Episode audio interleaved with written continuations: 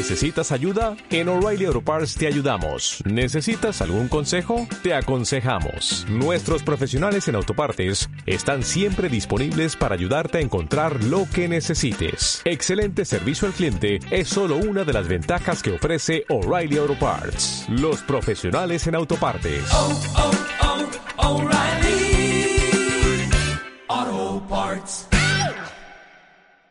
Hola, buenos días a todos. Con quien aprendemos cada jueves. Hoy vamos a hablar de un tema muy interesante. Se titula Cómo ser padres consecuentes. Te lo decía fuera de micro. A mí si hay algo que me gusta en esta vida es la gente consecuente. Y los padres, pues más evidentemente. Sí, además de que nos gusta porque nos sienta bien, porque de alguna forma es necesario, ¿no? Claro. Y entonces vamos a ver hoy eh, cómo algunos padres... Eh, entre los que me incluyo, porque yo llevo haciendo un proceso de cambio también, pues ya lo que van a ser casi cuatro años, pero al principio estaba en esta tesitura también, ¿no? De, mm, de que de alguna forma pues te paras a un poquitín a revisar cómo te educaron a ti y tú eh, eh, en lo que te dolió, en lo que te hizo sentir mal, en lo que te hizo de alguna forma sufrir emocionalmente, vas a intentar no repetir esos patrones con tus hijos. ¿Por qué no les quieres hacer sufrir, no? Y todas estas decisiones las tomas inconscientemente muchas veces. ¿Qué ocurre? Que cuando estos padres revisamos o ahora mismo revisan qué les hicieron a ellos, qué no quieren repetir con sus hijos, pues intentan y se esfuerzan por educar de otra forma, ¿no? Claro. Como unos líderes de familia más respetuosos y más democráticos, ¿no? Que les hubiera gustado eh, recibir a ellos. Recibir, claro. Sí, de alguna forma lo hacen o, o lo hicimos pues con ese fin de disfrutar más de esa conexión emocional con los hijos, de a la vez de estar bien conectados con ellos, pues seguir acompañándoles un poco como guías, mm, pues en ese camino que es crecer ellos, desarrollarse y, llegar a ser adultos, ¿no? Y desarrollar habilidades de, vida que van a necesitar cuando, cuando dirijan su propia vida. Mm, estos padres se informan, estos padres se llegan a formar, de hecho, como los padres que ahora vienen a mis talleres y cursos, y estos padres se esfuerzan muchísimo por conocer esas alternativas que pueden ser eh, pedagogías o metodologías educativas más respetuosas, pues como es la disciplina positiva, o sería la pedagogía Montessori o Waldorf o tantas que hay, ¿no? Sí. Y todas aportan algo, algo de, digamos, perdón, alternativas a la tradicional a la que tradicional. conocemos. Eso es. Entonces, eh, los padres que empiezan a informarse y a formarse en estas otras alternativas, pues se sienten cómodos. Y el cómodos lo digo un poco así, pues educan desde otra comodidad porque esa comodidad la pongo en mayúsculas. Es una comodidad que te permite no estar tan estresado, no estar alterado, no perder la calma tantas veces. No, de alguna forma te autogestionas tú y desde ese trabajo tuyo personal empiezas a relacionarte con los demás con más tranquilidad, ¿no? ¿no? estar alerta, no estar a la que saltas, ¿verdad? Claro, entonces dejamos ese autoritarismo, porque veíamos pues a ese padre, a ese profesor, a esa madre que era autoritario y que estaba siempre por encima con ese control y esa superioridad que de alguna forma nos hacía doler o nos hacía sentirnos anulados, ¿no? Muchas veces. Bueno, pues cuando este adulto está ya practicando esta nueva eh, metodología educativa, eh, siente esa comodidad, pues eso, en que no pierde tantas veces el control, que se sabe calmar y se sabe autorregular y disfruta más de, de otros momentos que antes no tenía, pues de pararse de alguna forma y ver cómo están creciendo sus hijos. Em, sufre menos tensión que ese padre autoritario. Están felices en algunos momentos viendo cómo esos hijos ya practican la toma de decisiones, por ejemplo, y cómo experimentan las consecuencias de sus actos, este tipo de cosas que hablamos en cada episodio. Y la cuestión es que llegan en un momento desde esa comodidad a volver a sufrir. Y vuelven a sufrir eh, porque sienten que faltan los límites, que vuelve a faltar un poco la firmeza y la autoridad, que no el autoritarismo. Porque así nos han enseñado, hay que ser firmes en esta vida, ¿verdad? Ujú. Pero claro, tú date cuenta que podemos ser firmes a la vez que podemos ser amables, Mm. como siempre estamos comentando, ¿no? Entonces, estos padres sienten que pierden de alguna forma el liderazgo del grupo o, o el liderazgo con uno de los hijos concretamente y, y necesitan recuperarlo y cuando ya sienten tanta tensión porque necesitan recuperar esa parte de firmeza que no están aplicando, pues, pues lo hacen desde el autoritarismo. O sea, es un poco Porque es el patrón, ¿no? el Este- efecto rebote de las dietas, ¿no? También puede ser, en plan, eh, vuelve el rebote y encima lo, lo acentuamos más todavía. Sí, sí, porque a lo mejor la dieta era tan estricta hacia un lado de la balanza, ¿no? Tan desequilibrada, Claro. de alguna forma, que tú necesitaste un poco de la otra parte de la balanza y pon, al final lo que hiciste fue desbocarte Fue pasarte. y te comiste cuatro pasteles, Sí, ¿no? De, eso o sea, de es. lo que no debías. Eso es. Sí. Bueno, pues eh, es, es lo que estamos viendo aquí. De alguna forma, en la línea educativa se está desequilibrando la balanza hacia la parte de la amabilidad excesiva. eh, se desequilibra esa relación y entonces se tiende a atender solo las necesidades del hijo y entonces se desatienden y, y, por tanto se irrespeta las necesidades del adulto y las necesidades de la situación. Entonces se desequilibra esta balanza de firmeza y amabilidad que disciplina positiva defiende, de en, tener los dos factores siempre en cada situación y al mismo tiempo, ¿no? Por supuesto que no debemos dejar de usar algunas herramientas que ya estuvimos viendo, como la de alentar a tu hijo, eh, como la de confía en que tu hijo sea quien es y dale oportunidades y, dale esa confianza ¿no? de, de, realmente creo en ti, en tus posibilidades, etcétera. Pero tenemos que estar atentísimos a que no falten otras herramientas como la de fijar los límites y ser consecuentes con ellos, el entrenar a tus hijos para que luego esté, pues estén preparados para cumplir con lo que esperas que cumplan con esas normas, eh, modelar el cumplimiento de las normas, yo tengo que dar ejemplo, si uh -huh. establezco una norma, tengo que ser consecuente primero, yo. Claro. claro. Y, y, muchas veces también esta herramienta tan útil de decidir lo que tú vas a hacer a partir de X situación y no en decidir lo que va a tener que hacer el otro, sino toma tu conciencia de ti mismo, responsabilidad de ti y da ejemplo haciendo, ¿no? ¿Cómo podemos hacer esto? Primero, partiendo de acuerdos entre la pareja. Esta es la base fundamental. En todas las familias en que haya dos, proge dos progenitores, perdón, eh, estos deben hablar, estos deben concretar esas normas, estando de acuerdo entre ellos.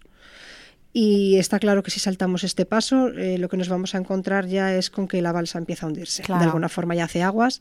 Y con un remo solo ¿eh? no se puede avanzar. Uno dice que sí, el otro dice que no. Y al final lo que empieza a hundirse también es la relación sana con los hijos. Uh -huh.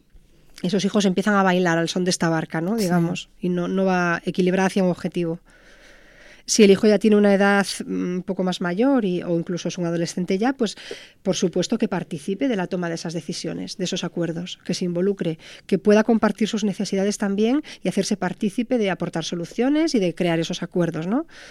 Mm, lo tomará como una cooperación real y no como un seguir obedeciendo cuando ya están tan hartos de seguir obedeciendo, ¿no?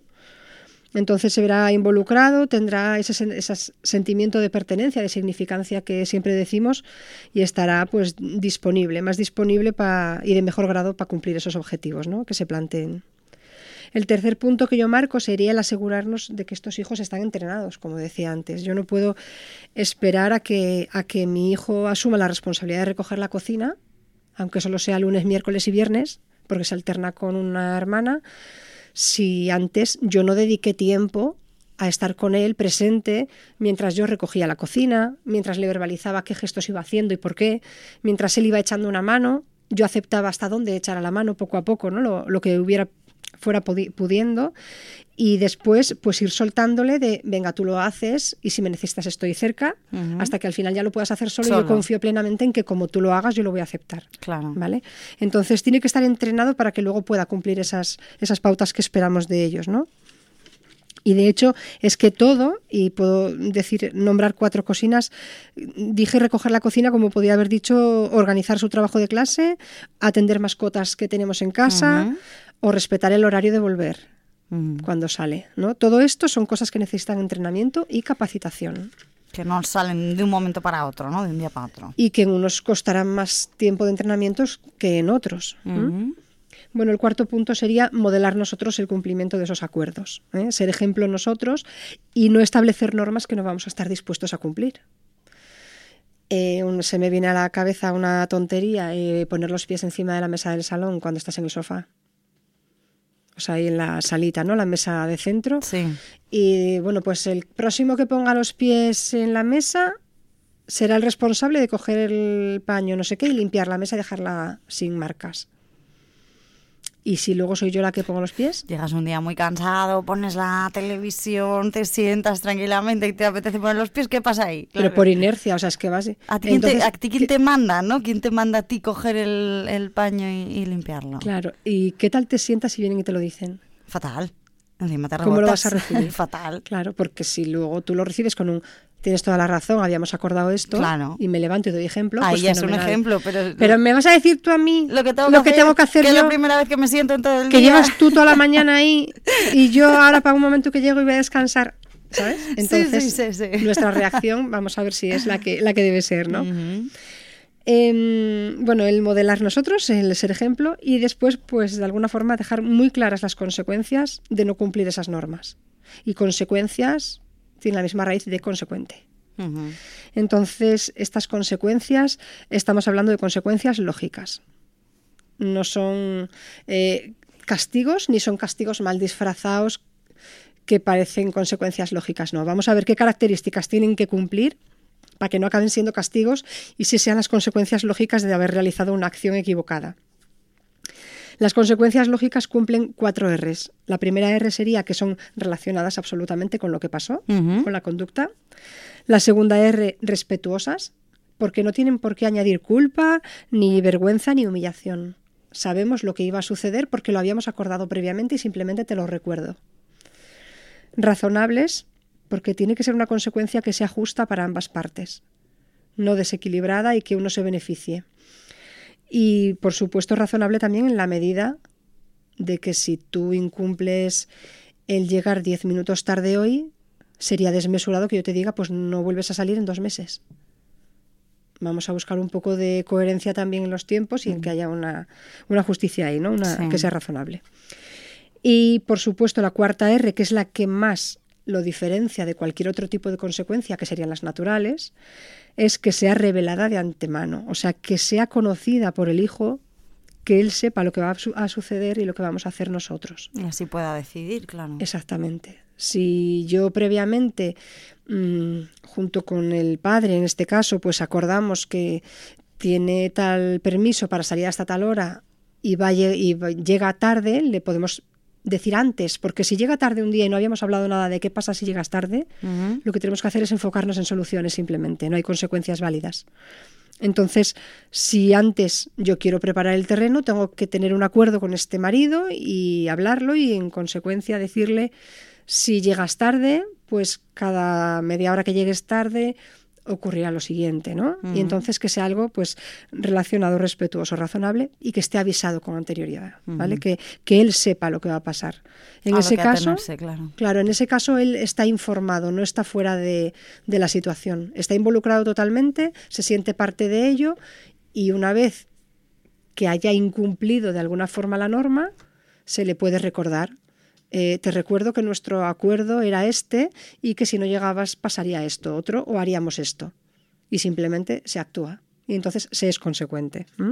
Que es el sexto punto, que sería el ser consecuente con lo, con lo acordado. Claro. Mm, a veces es muy difícil, pero de verdad que resulta eficaz ser consecuente. Eh, no hace falta dejar de ser amable para poder mantener esa balanza equilibrada. Y si tenemos tiempo, cuento un ejemplo real que nos ilustraría todos estos pasos. ¿sí? Tenemos, tenemos tiempo, Pues sí, para, para ilustrar, además con ejemplos, ¿eh? que es como mejor que se nos que queda. que es lo que más nos gusta, sí. Sí. Mm, mira, estoy ahora refiriéndome al libro Cómo educar con firmeza y cariño de Jane Nelson, de Disciplina Positiva, y voy a compartir uno de los ejemplos que ella misma eh, puso en práctica con sus hijos en casa. ¿no? Eh, en su casa llevaban mucho tiempo ya, porque hay familias que llevan años con el la misma problemática de todos los días, que parece que se hace rutina el Claro, problema. se repite porque no cambiamos nada, ¿no? Entonces el problema sigue estando ahí. Ahí está, si no cambiamos las reglas de juego, jugamos con las mismas, ¿no? Y, Sí. y siempre acaba la partida igual.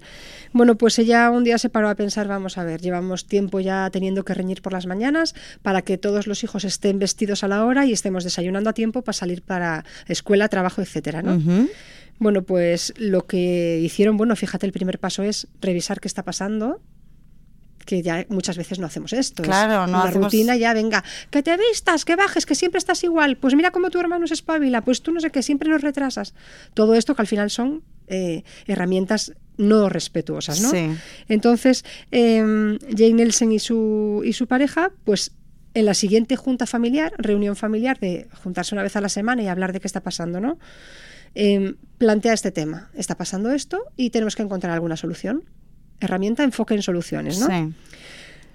Acordaron entre todos que la hora más coherente para estar desayunando sería entre las 8 y las ocho y media.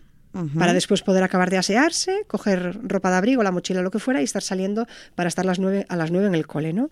Y entonces, como esto fue un acuerdo entre toda la familia, el desayuno, se decidió que el desayuno se iba a servir entre las ocho y las ocho y media. Y que antes de esa hora, ni después de esa hora, nadie desayunaría. Eh, evidentemente esto tiene puntillas como el los días de clase, porque claro, luego hay un domingo, pues es una excepción, Bueno, ya lo hacemos claro, a otro ritmo. evidentemente, pero ahí no hay prisa por llegar a los colegios. Pero todo esto en el acuerdo puede estar establecido. ¿no? Lo podemos aclarar. Mm, todos se supone que estaban de acuerdo con esta pauta, pero uno de los hijos, que de aquella tenía siete años, al siguiente día, pues remoloneó en la habitación que si un cuento, un juguete, el pijama, no sé qué, ahora qué chandal me pongo, y bajó a las 8 y 31 a la cocina. Ah, ya no hay desayuno. Ahí está. claro. Entonces ahí empieza el ser consecuente. Y Jane Nelson, sabiendo además que conocía a este hijo y cómo podía estar actuando con la energía que tenía, pues cuando entra en la cocina y exige su desayuno, ella le recuerda que eh, tenían un acuerdo pactado y que era hasta las ocho y media y que lo sentía mucho, pero que ya eran las 8.31 y que ya no podía desayunar. Y además le añadió, estoy segura de que puedes aguantar hasta el almuerzo. O sea, hay una frase de aliento, hay una amabilidad, una tranquilidad, es comunicar, comunicar lo que habíamos acordado, ¿no? Entonces este crío de siete años pues no se queda ahí. Vale, sí, mamá, tienes razón. Nos vamos a poner casi en el peor de los casos, que es que este niño empieza a subirse a la encimera de la cocina, Claro, a querer coger los cereales. Claro, claro. Pues ya me lo pongo yo, porque no sé qué. Imagínate todo lo que estaría diciendo mientras, pues me da igual, porque no sé qué, porque este reloj está mal, porque en mi habitación Sí. decía que eran 28, a lo mejor, ¿no? Bueno, em, la madre, Jane Nelson, le coge y le baja de la encimera, pero amablemente, o sea, no es de manera firme, cojo y te bajo, Ujú. pero no tengo por qué cabrearme contigo ni decirte que no empieces, que no sé qué, que eres un trasto, que te bajes, que obedezcas, que siempre estás igual, que esto sobra. Soy firme y consecuente. Te bajo y te vuelvo a recordar. El acuerdo era hasta las ocho y media. Sé que ahora eh, esto te descuadra, no es lo que esperabas, pero estoy segura de que para mañana, claro. para mañana seguro que te vas a organizar mejor. Yo confío en ello. Y le estás alentando todo el rato, ¿no? La pauta es esta y confío en ti. Entonces se lo dejas en su mano siempre. Pues este crío coge una rabieta, intenta subirse a la encimera otra vez. Imagínate la situación que dice que duró hasta 45 minutos. Ujú. ¿Vale? Este día te tienes que arriesgar a llegar tarde, pero tienes que ser consecuente con, Con lo, lo que acordaste. Exactamente. Por respeto a ti, a la situación y a toda la familia que estaba en este acuerdo, ¿no? Y que además cumplieron el A los que llegaron a tiempo, claro, no Por sería supuesto. justo. Bueno, pues esta mujer respirando y cogiendo aire para volver a bajarlo de la encimera y Contando volver hasta a 10, hasta 20, decírselo. hasta 50, hasta 100. as- para procurar no perder la calma, que era lo que ya eh, estaba al límite. Y entonces, bueno, al final, pues eh, se van al cole. Al día siguiente, este niño baja a la hora a desayunar. Al día siguiente baja a la hora de desayunar, pasan unos días y como a una semana o así, de repente otro día llega y 31 y 32. Y su gesto es subirse a la encimera por los cereales. Y Jane Nelson piensa, no tengo fuerzas para otros 45 minutos peleando, pero lo tengo que hacer. Y entonces ahí, autocontrolada, le vuelve a bajar de la encimera y le vuelve a recordar lo mismo. Eh, cariño, nuestro acuerdo era este y siento que se te hizo tarde, confío que vas a aguantar hasta la hora del almuerzo. Y el crío lo acepta a su manera, porque la frase que dice es, bueno, sí, total, no quería desayunar. Pero se va de la cocina Ya, y ya Y se las- ahorra los 45 minutos. exactamente, exactamente.